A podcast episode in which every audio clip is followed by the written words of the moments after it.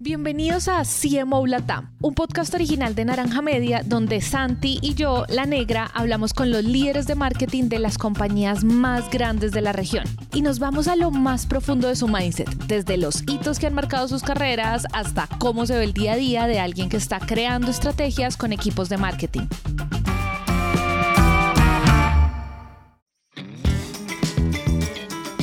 El episodio de hoy conversamos con Ingrid Pérez Trujillo, CMO de Claro Colombia.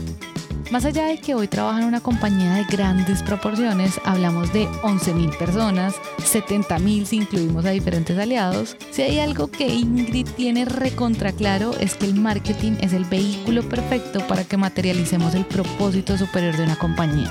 A partir de esta filosofía, Ingrid nos comparte cuáles son sus claves para romperla con el marketing en una empresa tan grande. Nos cuenta sus secretos para establecer puntos de contacto con los usuarios, sus estrategias para mantener la coherencia de la marca y cómo articula el equipo de Business Analytics. Además nos cuenta una de sus embarradas más grandes cuando Claro se intentó aliar con una plataforma de streaming y de repente tuvo que atender literal un millón de quejas. Así que sin más previa, vámonos con Ingrid. Esto está fantástico. Yo digo que empecemos por algo. O sea, tú no solo, o sea, tú ahorita estás en claro, roqueándola, ¿cierto? Sacándola del estadio, pero tú tienes un montón de background. Tú pasaste por Johnson y Johnson, tú pasaste por, o tú has pasado por un montón de compañías. Antes de comenzar con lo que está pasando hoy, ¿cierto? Con tu presente, cuéntame un poco como cuáles son esas ¿Cuáles son esas lecciones, esas filosofías, esos principios que tú fuiste metiendo como a tu bolsita en, tu, en tus vidas pasadas, digámoslo así, en otras empresas? Como cuáles son esas cosas que tú al día de hoy sigues desenfundando cada vez que las necesitas, lo que aprendiste en esta empresa, lo que aprendiste de este jefe, lo que aprendiste. Creo que nuestro pasado siempre es un gran mentor y, y en este caso te quiero preguntar por eso, o sea, esas lecciones de ese mentor que fue, que ha sido, que han sido tus vidas pasadas, porque además uno entra a tu LinkedIn y uno dice, no puedo no preguntarle, no puedo no preguntarle. Cuéntame un poquito como para que empecemos en el pasado, en el Génesis. Sí, yo creo que, yo creo que a uno lo forma es la experiencia, a uno lo forma son sus profesores. Yo creo que pensar que no aprendiste algo de un jefe es, es como muy ignorante, ¿no? Siempre aprendemos algo. Por más malo, por más bueno que sea, siempre algo te queda y siempre eso entra en tu formación.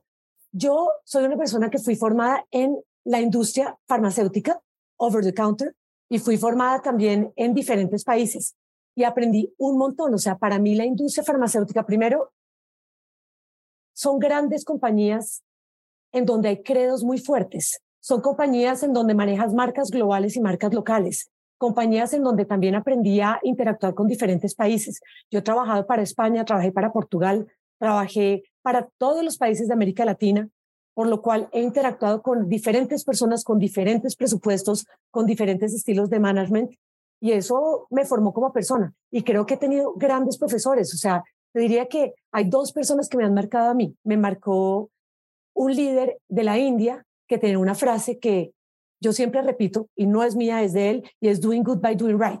Y creo que esa frase tiene un significado muy potente porque siempre puedes hacer las cosas bien, aunque te demores un poquito.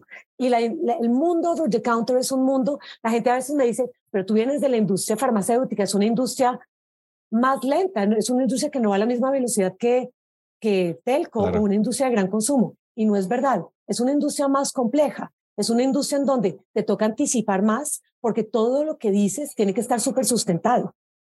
Y aprendes a ser más rápido porque seis meses antes estás pensando en cosas en las que vas a llevar a cabo eh, pues seis meses después, básicamente. Ah, es una industria en donde también nos tocó anticiparnos a cómo interactuar de una forma correcta en las redes sociales, porque no puedes decir lo que quieras porque estás regulado. Entonces, mientras que había marcas que empezaban a hacer pinitos en industrias, en, en redes sociales hace seis, siete años y decían cualquier cosa, nosotros no podíamos, porque a nosotros nos regulaba en Colombia, por ejemplo, el INVIMA. Entonces te obliga también esa industria a tener conversaciones en donde dices, ¿cómo nos vamos a anticipar? ¿Cómo vamos a poder contestarle al cliente o a un consumidor algo que es de salud y tienes que contestar en un minuto y no pedir una autorización que dura dos meses con un regulador? ¿Cómo vas a hacer para que las respuestas sean las correctas y para que las personas que estén eh, contestando sean las correctas? eh, tuve otro gran profesor y ese gran profesor lo que me decía siempre es, no te preocupes por algo que no puedes cambiar, enfócate en lo que sí puedes hacer, en lo que está en tus manos. Y yo creo que esa es una frase que siempre estará muy vigente porque en países como Colombia todos los días pasa algo y podrías, y, eso, eh, todos esos algo se convierten en grandes distractores. Hoy es un paro, ayer era otro paro, eh, las negociaciones entre el ELN, la inflación se dispara, el dólar se dispara y tu vida se puede convertir en un gran distractor. Y este jefe que tuve y que es un gran amigo, hoy en día me decía, enfócate en lo que tú puedes cambiar. O sea, hay cosas que están pasando en el mundo, que es lo que hay, y hay que convivir con eso. Y yo creo que trabajar también en países como los nuestros, en países como Colombia, te vuelve muy resiliente, porque siempre estás navegando y siempre sabes que mañana te van a bajar el presupuesto, pasado mañana eh, le van a cambiar la calificación de riesgo a tu país, después eh, hay un cambio presidencial y es lo que hay, pero tus marcas tienen que seguir y aprendes, aprendes a navegar, por lo cual a mí lo que me lo que me ha enseñado eh, la industria farmacéutica, lo que me enseñó las compañías en las que trabajé, los países con los que trabajé, es que puedes seguir avanzando. Ah, Contra viento y marea, puedes seguir avanzando y desarrollando marcas y generándole bienestar a los consumidores. Sí, total, como hay una, hay una cantidad, hay, hay un nivel de resiliencia que, que, que cualquier profesional que hace cosas en Latinoamérica es, o sea, aprende como que se curte, ¿no? Se le curte la piel un poquito de, porque en serio no es como que, no sé, yo creo que en Luxemburgo no hay muchos de esos problemas, pero aquí es como que todo cambia, esto es una, esto es muy tropical y creo que en lo tropical hay mucha resiliencia porque hay que saber hacer y a veces hay que romper muros con la cabeza, como y seguimos dándole. Oye, me gusta mucho lo que estás diciendo y el doing good by doing right también me parece filosofía de tatuaje en alga, o sea, tatuaje en alga. no es, no es, no es. Una de las cosas que me, me contaste ahorita que, que, estábamos hablando antes de comenzar a grabar y a mí me parece que es de las cosas más duras que hay es que cuando uno es una empresa, cuando uno es una startup, probablemente todos los puntos de contacto que yo tengo con mi, con mi, con mi usuario y con mis potenciales clientes o con mis clientes, pues son puntos relativamente coordinados porque somos un equipo de cinco personas y yo tengo aquí, y entonces yo también no soy solo el director de marketing, sino que también tengo algo de community manager y yo tengo acceso a las redes y se siente muy pequeño, ¿cierto? Pero cuando son empresas del tamaño y de la escala de la tuya, de claro, es decir, esto ya se vuelve con ustedes, tienen millones de usuarios. Una de las cosas que tú me decías es, uno de los retos grandes que ustedes tienen es tener coherencia de marca o que sea un unísono, ¿verdad? Que cada que el diseño de experiencias de marca que la gente tiene cuando toca la marca en cualquiera de los puntos, sea call center, sea un sitio presencial, sea un centro de atención presencial, sea por la aplicación, sea por todo, sea coherente y la marca siga teniendo sus mismos principios en ese punto de contacto. Cuéntame cómo hace uno en empresas de este tamaño para, para, para instigar o para, o para fomentar esa coherencia de marca. ¿Cuál es la estrategia atrás? ¿Cómo se hace eso? Porque siento que es de un tamaño que se siente incomible. Y efectivamente es un tamaño que parecería incomible y se vuelve muy complejo. ¿Cómo lo hemos hecho nosotros creando un gobierno de comunicaciones? y orquestando y entendiendo que cualquier toque que tengas con un cliente es importante y no, no puedes decir, yo me enfoco en la comunicación a tele, yo me enfoco en digital, yo me enfoco en contarle buenas noticias a los clientes y lo que pase con el resto de la organización no es marketing. Claro que es marketing. Claro que es marketing porque en la coherencia está que un cliente se quede contigo o que un cliente te deteste. Y te voy a dar un ejemplo concreto.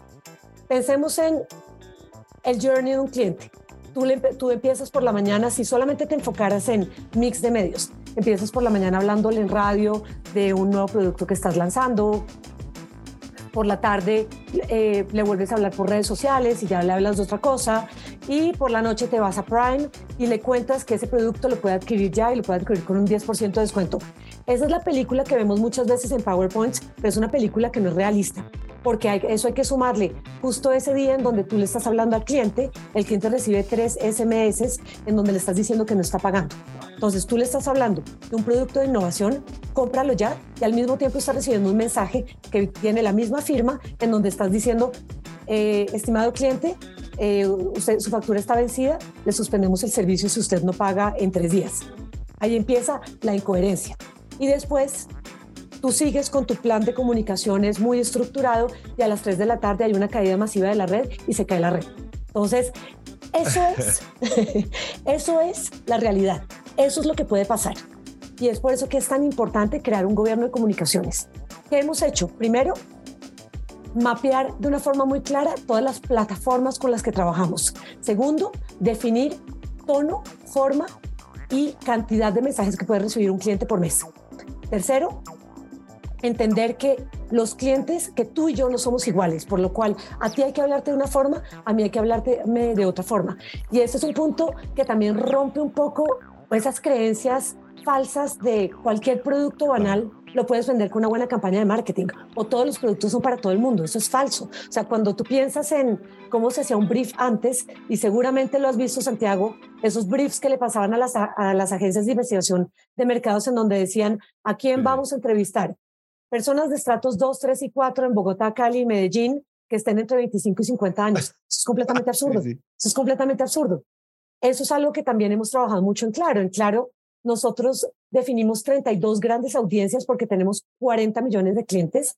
Después lo bajamos a 8 porque 32 sigue siendo inmenso y entendimos características comunes para estos 8 grandes audiencias y sabemos hoy cuáles son los motivadores de compra, sabemos cuál es su poder adquisitivo, sabemos cómo les gusta interactuar con nosotros, sabemos cuáles son sus dolores, que es súper importante entender cuáles son los dolores, sabemos qué productos tienen con nosotros y con base en eso definimos cuál va a ser el enfoque de la comunicación con esos grupos de clientes. Pero creo que la clave hoy en día es ser muy granular y entender que no todo es para todo el mundo. Ser muy granular. Y ustedes usan, ahorita que estamos hablando de, de esta, yo creo que esta granularidad en, en la información, creo que también tiene que ver como ser muy cuidadosos en cómo medimos, cómo recogemos datos y demás. O sea, creo que esto tiene una capa de data importantísima. Ustedes todo el tiempo están como recogiendo datos, investigando cómo es ese despliegue para ustedes tener esa granularidad con precisión para poder tomar esas decisiones. Santiago, nosotros lo hacemos de diferentes maneras. Nosotros tenemos por un lado data externa y data interna. Tenemos un grupo inmenso en claro de Business Analytics que nos permite entender absolutamente todo lo que, lo que hacen nuestros clientes. Utilizamos plataformas, tenemos una plataforma que se llama Orión, en donde, donde tenemos la información de 34 millones de clientes y sabemos, no con nombre y apellido porque eso no, nos, eso no es relevante, pero sabemos qué consumes, en dónde entras, a qué horas lo haces, en dónde, por dónde te podemos hablar. Sabemos también, gracias a nuestra agencia digital, qué estás consumiendo tú, cuáles son los motivadores de compra. Sabemos también a través de nuestra venta interna qué están comprando los clientes, con qué frecuencia lo están comprando. Y sabemos a través de sistemas como nuestro, nuestra, nuestra medición de rating, que es un sistema que lanzamos el año pasado, qué estás consumiendo y a qué horas lo estás consumiendo. Nosotros cruzamos todos los datos y eso nos ha permitido ser mucho más eficientes en nuestro acercamiento con el cliente. Cuando yo te hablaba de nuestras ocho audiencias, nuestras ocho audiencias tienen un nivel de detalle de los clientes que es absolutamente sorprendente. Sabemos qué compras, sabemos qué te motiva, sabemos que tú estás viendo deporte, por lo cual te debo hablar por deporte, sabemos que tú consumes Instagram y no entras a Google, sabemos qué has comprado con Claro, sabemos qué te interesa cuando pensamos en un, en un device, por ejemplo, qué buscas en un device, qué es lo que te motiva a comprar un device. Sabemos dónde vives, sabemos qué edad tienes, sabemos cuál es tu, tu nivel de educación. Ahora, la magia de todo esto es utilizarlo bien, ¿no? Porque tenía un, tuve, tuve también un jefe en años anteriores que decía demasiada información mata la información y eso es cierto. Creo que todos hoy tenemos una gran cantidad de información, pero la clave es saber utilizarlo y ahí le tienes que meter tecnología. Tienes que meterle tecnología porque hacer eso manual es prácticamente imposible. Nosotros desarrollamos el año pasado algo que es súper interesante y es nuestro propio Marketing Mix Modeling cogimos toda la información que tenemos de nuestras agencias, toda la información de inversión que hacemos cada mes y tomamos al mismo tiempo toda la información interna de ventas. Y hoy en día, eso lo, eso lo construyó nuestro equipo interno de Business Analytics, y hoy en día yo te puedo, tú puedes coger ese sistema que tenemos, que además es muy fácil de utilizar, y puedes decir, quiero hacer una campaña de prepago. Perfecto. ¿Cuánto vas a invertir? 100 millones de pesos. Perfecto. y el sistema te muestra, el mes pasado invertiste 150 millones de pesos y generaste 300 millones en ventas. Tu mix de medios fue 30% digital, 40% televisión, 10% radio y 5% prensa. Y el sistema te permite jugar, el, sistema tiene un delta que te permite hacerle pequeños ajustes para ver cómo se vería.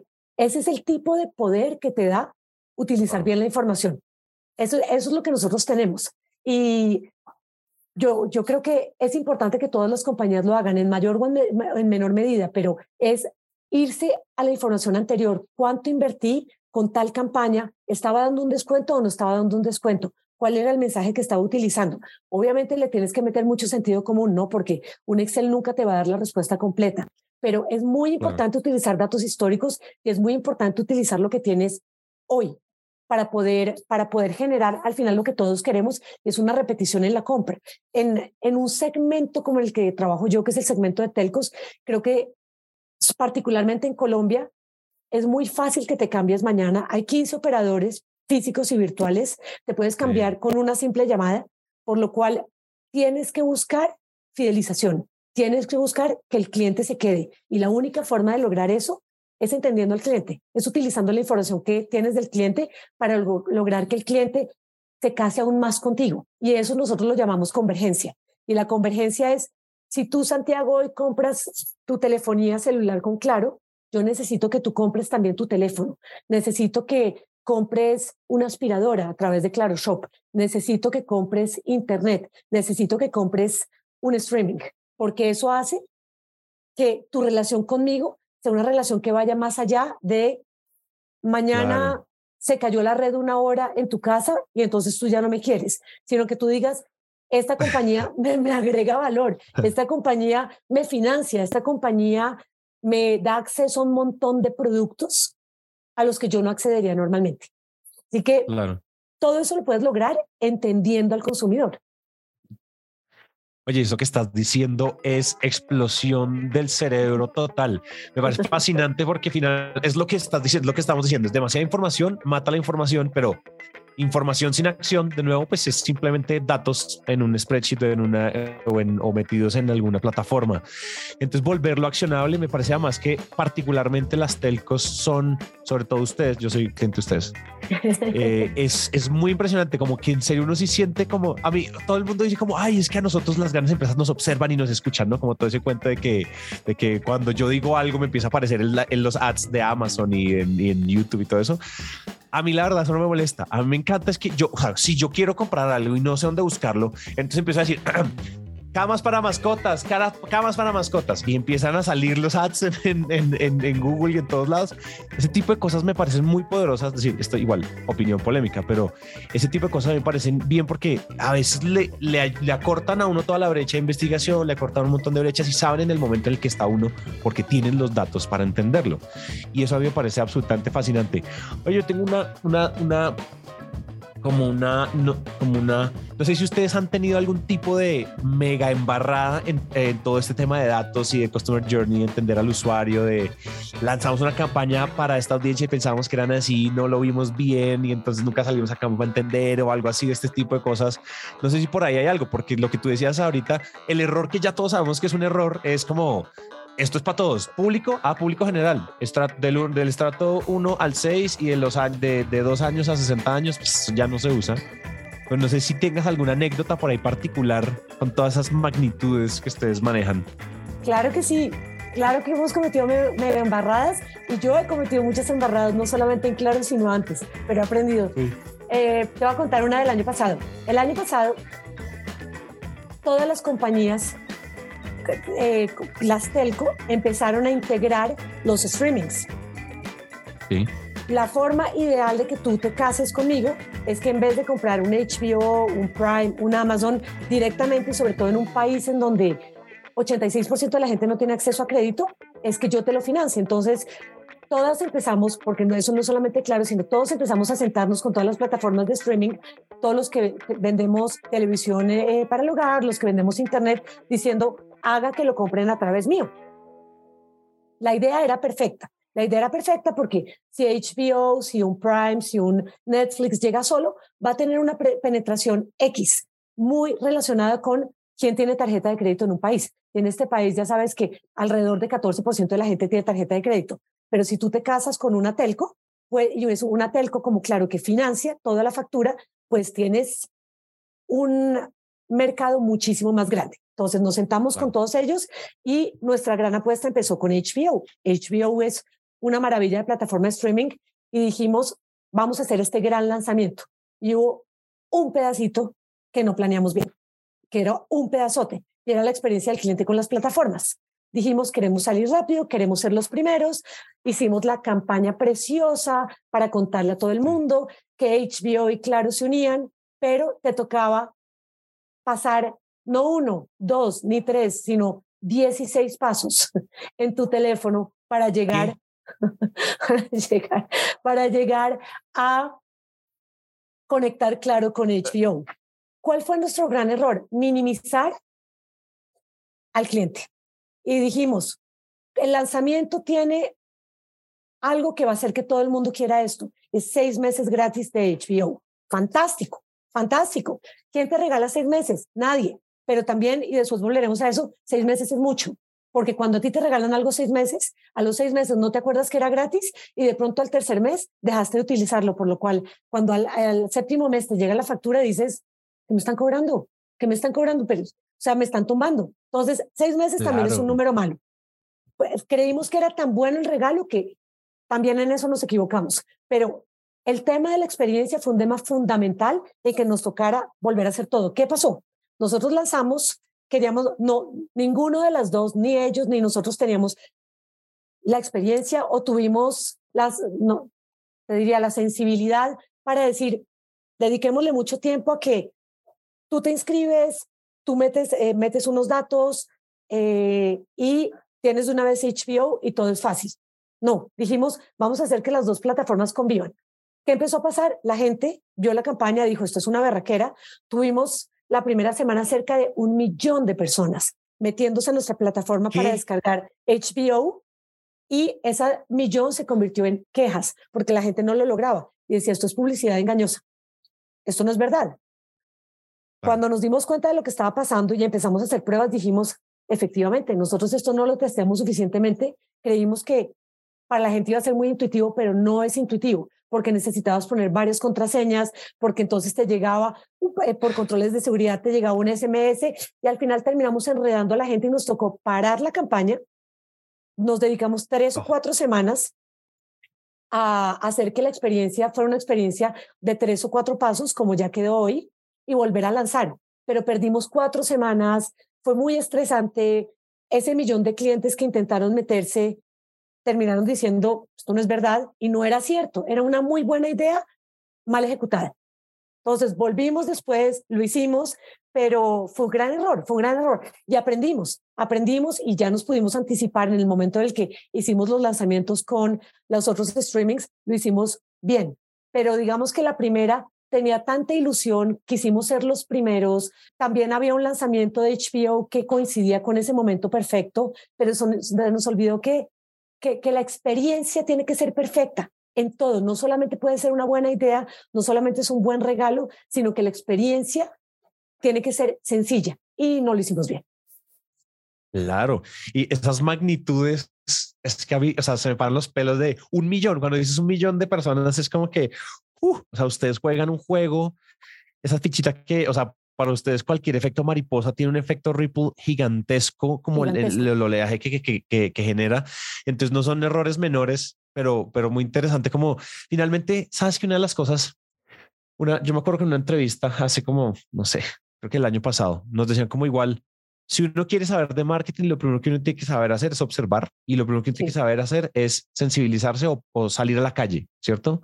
Y salir a la calle no necesariamente es en serio salir a la calle, al pavimento, sino salir a la calle es, oiga, póngase en los zapatos del usuario, del cliente y mírelo todo con sus lentes. Usted no necesita un magister, usted no necesita una, un, un PhD, ni necesita un MBA para entender, para simplemente ser un humano que quiere lograr algo desde esa perspectiva, porque a veces nos, o sea, a veces lo que hacemos es planeación de escritorio, ¿no? Que es lo que yo me acuerdo que en el podcast de, hay, hay, un podcast, Cipriano López, que es el vicepresidente de innovación de, de Colombia, nos contaba un episodio muy interesante que él decía, miren, la innovación y el marketing siempre están muy relacionadas porque finalmente uno no puede hacer innovación en el escritorio y uno ya no puede hacer marketing desde el escritorio. Uno tiene que saber qué hay en la calle. De nuevo, salir en la calle es coordinarse con los de Analytics, coordinarse con los de Business Intelligence y también a veces salir a la calle a ver qué, qué es lo que está pasando, cómo está, cómo está la gente haciendo filas, por ejemplo, cómo está la gente, ese, ese tipo de cosas también son los puntos de contacto y la coherencia de la que tú hablas ahorita. Por me parece fantástico. De acuerdo. Y yo creo que tú has utilizado dos veces, o sí, dos veces la palabra observar. Y creo que observar hoy es respetar al cliente. O sea, lo que tú estabas diciendo hace unos minutos, y es que a veces vemos polémico que las compañías grandes te observen. Yo creo que es el deber ser. Las compañías te tienen que observar. Las compañías tienen que entender cómo te gusta ti interactuar con ellas, qué estás haciendo, qué es lo que te molesta y obviamente generar acciones con respecto a eso. Cuando yo creo, si tomemos un ejemplo que nos obligó a todos a ser mejores. La pandemia nos demostró a todos que podíamos hacer las cosas de una forma distinta. Y tú ahora estabas hablando de las filas. ¿Por qué vas a poner a una persona a hacer una fila de dos horas si, si te puedes autogestionar? Si hay cosas que puedes hacer en cinco minutos, si me, si me creas una aplicación eh, web que me permita hacer las cosas sencillas. Si tú a través de un call center me puedes educar, ¿por qué me pones a hacer fila dos horas? ¿Por qué no lo hicimos antes? Yo creo que no sé si es que a nadie se le ocurrió, no sé si es que nos daba pereza, no sé si es que nos parecía normal y lógico que la gente hiciera filas, pero eso cambió. Eso cambió y yo creo que la pandemia nos llevó a la fuerza a aprender un montón de cosas a todos. Y es que puedes interactuar de una forma diferente con los clientes, que no necesitas verle la cara, que puedes establecer mecanismos para que la interacción sea buena, para que la interacción sea cercana, sin que tengas que hacer que una persona se desplace, sin que tengas que hacer cosas muy tradicionales. Y creo que eso hace parte de la observación. 100%, eso hace parte de la observación porque es también respetar la atención limitada y el tiempo limitado que tienen los usuarios todo el tiempo. Entonces, yo creo que tiene mucho sentido. Demos un, demos un salto, Ingrid, que, oye, de nuevo, qué gran anécdota. Es decir, creo que es la anécdota con más dimensión que nos han contado en este show, con, la, con la mayor dimensión que hay que quería saltar algo y es las compañías grandes tienen este tema de cómo nosotros establecemos un propósito corporativo, la mega, ¿no? Establecemos cuál es ese propósito de transformación masiva y queremos lograr esto y el impacto y todo esto. Pero cuando tú vas y miras el día a día de un usuario usándonos, usando nuestros servicios y demás, pues nosotros no estamos seguros si se está viviendo ese gran propósito, ese gran impacto que ojalá sea medible y tú hablabas ahorita y estábamos conversando un tema que, que, a ti te mueve mucho y te apasiona mucho y es cómo, cómo marketing es el canal de tangibilización de un propósito, de un propósito superior de una gran compañía. Claramente es, es diferente cuando lo que te decía, empresas pequeñas, pymes y startups que, es, que tienen un propósito quiero cambiar esto a través de, y entonces sí, durante un tiempo es muy directa la relación porque son pocos los clientes, es mucho el enfoque, pero cuando uno ya tiene la magnitud de ustedes, y uno dice, este es el nuevo propósito y eso lo firma presidencia, ¿no? Y después, bueno, ¿y qué hacemos con eso? ¿Qué, o sea, ¿cuál es tu experiencia volviendo, volviendo el propósito, no dejar de pegarlo en la pared, en la entrada a la oficina y que realmente se vuelva algo que yo salgo a desplegar estrategia, a desplegar táctica? Santiago, yo creo que la base de cualquier marquetero tiene que ser el propósito. Y lo que tú dices es muy cierto. Yo creo que en muchos casos la interacción con el propósito de una compañía es cuando estás firmando el contrato.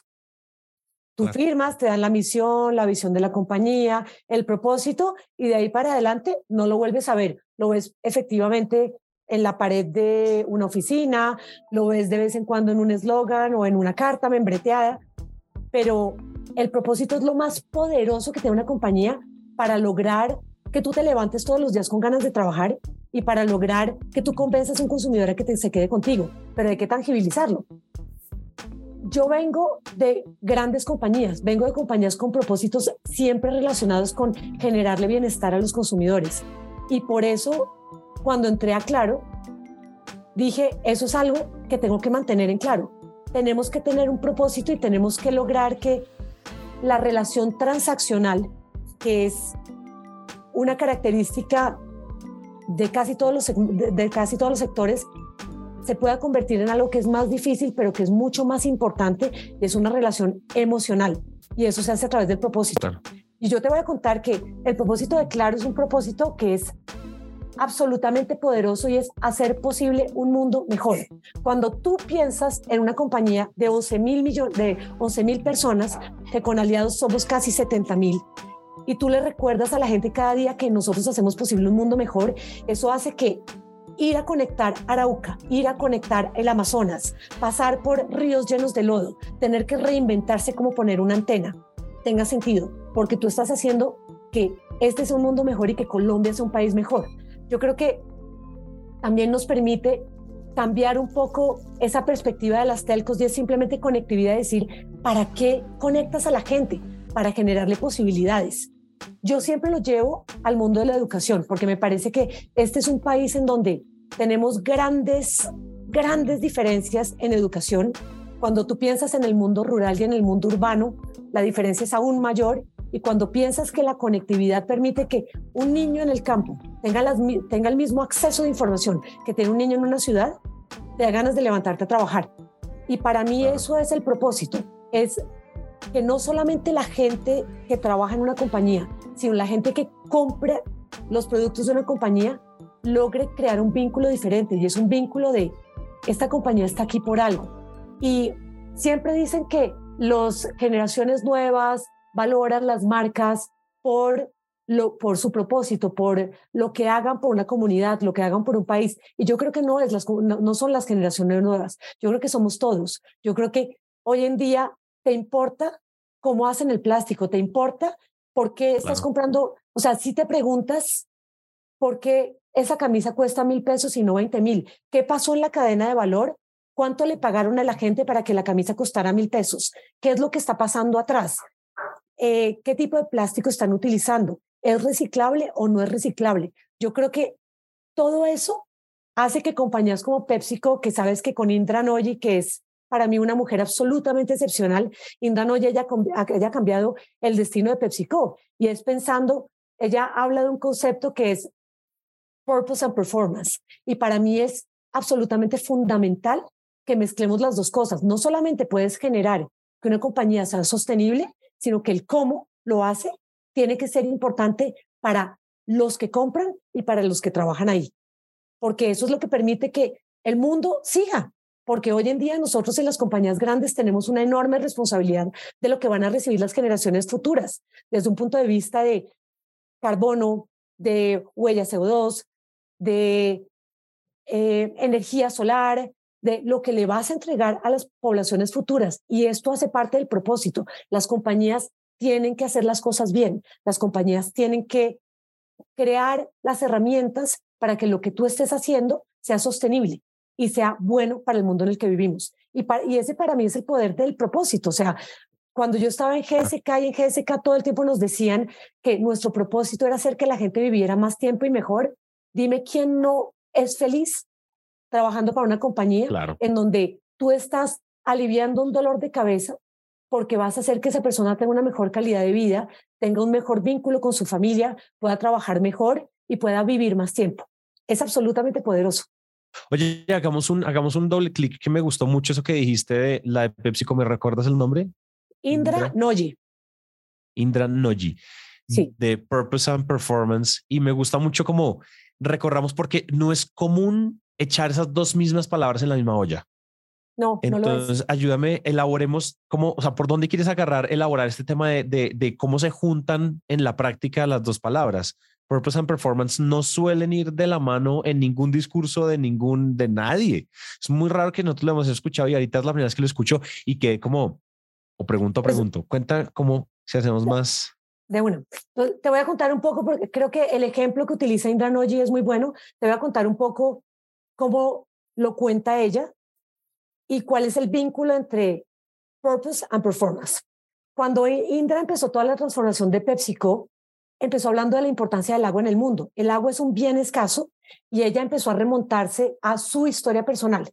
Y lo que ella decía es que ella creció en un pueblo en la India en donde había grandes empresas, eh, todas utilizaban muchísima agua porque eran empresas textiles, pero no había agua para la población.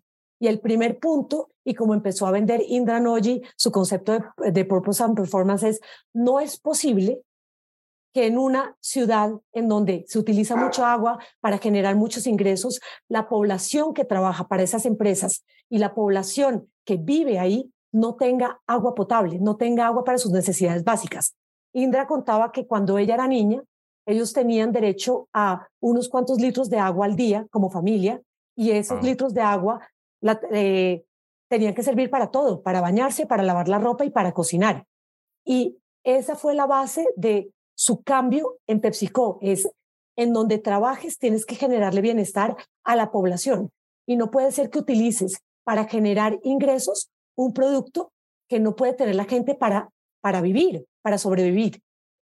Ella basa su discurso en una experiencia personal. Después dice que a lo largo del tiempo y a lo largo de sus estudios empieza a entender que en muchas compañías a nosotros nos hablan de las compañías tienen que generar bienestar y tienen que generar beneficios a los stakeholders, pero los stakeholders no son solamente los accionistas, los stakeholders son es toda la comunidad que convive con esa empresa, por lo cual tú tienes que hacer que todo lo que hagas le genere un bienestar a los usuarios, a los consumidores, al país en donde estás produciendo, al, a los aliados con los que estás produciendo y obviamente a los inversionistas. Y el tercer punto es que descomplejizando procesos puedes hacer que las decisiones que tomas con un fin de propósito sean las decisiones correctas para un fin de negocio. Y lo que le demostró Indra Noji a toda la gente que trabaja dentro de PepsiCo es que hacer esos cambios y empezar a reducir la cantidad de agua que utilizaban para producir eh, sus productos era rentable. Por lo cual, la compañía no solamente empezó a cambiar porque tenía sentido desde un punto de vista de el mundo, sino que empezó a generar mayores ingresos porque cambiaron sus procesos y empezaron a innovar y a decir, ¿cómo hacemos para utilizar menos agua? Y además nos estamos dando cuenta que al utilizar menos agua gastamos menos plata, por lo cual somos más rentables. Eso es propósito y performance. Es lograr entender que todo está unido y que al final tienes que hacer que las compañías sean sostenibles. Y pensar en sostenibilidad es pensar en el futuro y es, si el agua es un bien escaso, ¿cómo vamos a hacer para seguir produciendo 20, 40, 50 años y que los productos sigan existiendo y no que un día nos digan, no, pues se acabó el agua, usted nunca modificó sus sistemas, pues se le acabó la empresa. Si nos vamos al mundo de los telcos, Santiago, eso es algo en lo que nosotros estamos trabajando mucho, y es la energía solar. Hoy en día, para que el mundo entero esté conectado, se necesita energía. Funcionamos con energía y hay que buscar diferentes fuentes de energía. ¿Cómo hacemos para que esta energía sea sostenible? Pues está la energía solar y son inversiones y cambios estructurales que haces en las empresas para poder seguir existiendo en 100 o en 200 años. Eso es Purpose and Performance. Qué barbaridad, qué barbaridad. Es decir, es que, ¿sabes es lo que más me, emociona de esto? Que, o sea, y esto no es solo para las áreas de marketing, para las áreas de operaciones, para nada, es para toda la compañía, número uno. Y lo que más me emociona es que este tipo de cosas, pues a medida que se vuelven más como más la regla, más un poco, más bien la norma en las grandes compañías y en las pequeñas, no es que estén exentas, ni mucho menos, es que ya estamos dejando un poco de lo que hablamos tú y yo al comienzo de dejar de pintar, escribir, redactar un copy bonito de propósito, sino que empezar a volver como put your money where your mouth is, ¿no? Voy a poner mis acciones donde yo digo que soy o sea, si yo quiero, por ejemplo, eh, no sé, como no estamos tanta hora como en Colombia, me acuerdo de ellos que es o sea, desarrollo económico sostenible para todos. Entonces, ¿qué se está haciendo? No es, no es solo pegarlo ahí, sino que, no sé, ellos están haciendo, por ejemplo, temas de inversión en ruralidad, temas de apoyo a, la ruralidad, a pymes, en ta, ta, ta. Están haciendo esto y lo otro, están no sé qué. Hay un montón de cosas que suceden en paralelo que se vuelven performance, que muestran métricas, que el propósito se puede ver en números en cierto momento. Y eso es lo que me parece más emocionante y es que saltamos del humo al, al número y al impacto y al performance. De acuerdo. Oye, por antes de irnos, yo sí te quiero preguntar ahorita, una persona que está en el nivel en el que estás tú, en la empresa con la magnitud en la que estás tú, no solo en la cantidad de colaboradores, sino en la cantidad de usuarios, es decir, tus dimensiones son impresionantes. ¿Qué es en este momento lo que a ti te está quitando un poco el sueño? ¿Qué es lo que a ti te emociona y te trasnocha la vez? Eso que uno no puede dejar de pensar de lo emocionante o de lo estresante y uno no se puede quedar dormido particular pues en, en, marketing y en esto que estás haciendo tú, en lo que haces todos los días, ¿qué es eso que te está teniendo como con las pupilas dilatadas? Eh, ser eficiente. Yo creo que este año para muchas empresas la clave de la sostenibilidad y el éxito va a ser ser muy eficientes. Y estoy en este momento muy concentrada en ser eficiente en la forma en la que le hablamos a los consumidores. Así que eso es lo que no me deja dormir. Estoy, estamos trabajando con el equipo de una forma muy granular para que los toques que tengamos con los clientes tengan sentido, para que lo que te decía hace un rato, la forma, la cantidad sean las correctas, eh, para no ser intrusivos, porque siempre, o sea, cuando trabajas en una compañía como la mía, tienes los clientes a un clic de distancia, pero también tienes a un clic de, de distancia que te bloqueen si lo haces mal. Claro. Eso es lo que me quita el sueño, es que cada toque, cada comunicación que tengamos en una comunicación que agregue valor y que nos agregue valor a todos. Y en eso estoy muy concentrada. Oye, estás, te puedo preguntar cómo en la, claro. o sea, en un poco, un poco el cómo detrás de eso, o sea, decir, en este proceso de optimización y eficientización de los toques con los, con los usuarios, que además es que, o sea, tú tienes, la, tienes que volverte eficiente tocando a 40 millones de usuarios, violenta la misión. Cuéntame, o sea, como por dónde estás empezando, o sea, ¿qué, qué, qué estás haciendo detrás? Un poco el detrás de cámaras de esto es con el equipo, estamos enfocándonos en esto, estamos enfocándonos en lo otro. Es decir, lo que me puedas contar, obviamente. Porque, claro, pues claro, claro que sí, claro que sí. Santiago, priorizando. Y priorizar es dificilísimo. Piensa tú en cuando hablamos de cuántas prioridades tenemos a nivel personal, cuántas prioridades tenemos en el trabajo, siempre tenemos miles y cuando tenemos miles no son prioridades, son tareas. Yéndome una anécdota chistosa, si tú miras la literatura, hace 50 años la palabra prioridad no se utilizaba en plural. Mi prioridad era, la gente hablaba en la literatura de la prioridad es la familia, la prioridad es el trabajo, la prioridad es mi vocación, pero no hablabas de prioridades. Y hoy en día hablamos todo el tiempo de muchas prioridades y yo intento que mi equipo tenga entre tres y cinco prioridades. Creo que hacer menos es hacer más, pero hacerlo bien, hacerlo más grande. No creo que porque le des 21 noticias a un cliente en un día tenga sentido, creo que lo confundes. Creo que a veces también esas discusiones son discusiones muy internas y es cuáles son los focos de valor, qué es lo que nos va a volver sostenibles, qué es lo que nos va a hacer crecer realmente, qué es lo que el cliente quiere oír. Y ahí también viene todo el tema de la segmentación de audiencias. Y es lo que te cuenten a ti no es lo mismo que hay que contarme a mí. Y posiblemente si a ti te cuentan algo que a ti no te interesa, en el próximo toque tú vas a decir, ni siquiera lo voy a leer porque no me interesa lo que me está contando esta compañía. Y es entender muy bien que no todo es para todo el mundo y está bien. Que a ti te puedo contar que voy a lanzar un producto, por ejemplo, que voy a empezar a vender el iPhone 14 y para ti es fantástico, pero para mí no. Para mí no. No quiere decir que la campaña no sea buena, es que a mí no me importa. A mí no me interesa que me lo cuentes y de pronto lo que me interesaba que me contaras ese día es que estás lanzando eh, dentro, del, dentro del portafolio de Claro un producto que se llama Guardian Kids que me permite controlar lo que están haciendo mis hijos, eh, que están consumiendo mis hijos. Eso es lo que yo quiero oír. No me cuentes lo del iPhone 14 porque de pronto yo ya lo tengo. Yo ya tengo el iPhone 14 o tengo otro teléfono. Esa granularidad es muy importante porque esa granularidad es la que permite que haya mucha eficiencia en todo, el, en todo el acercamiento que tengamos con las personas.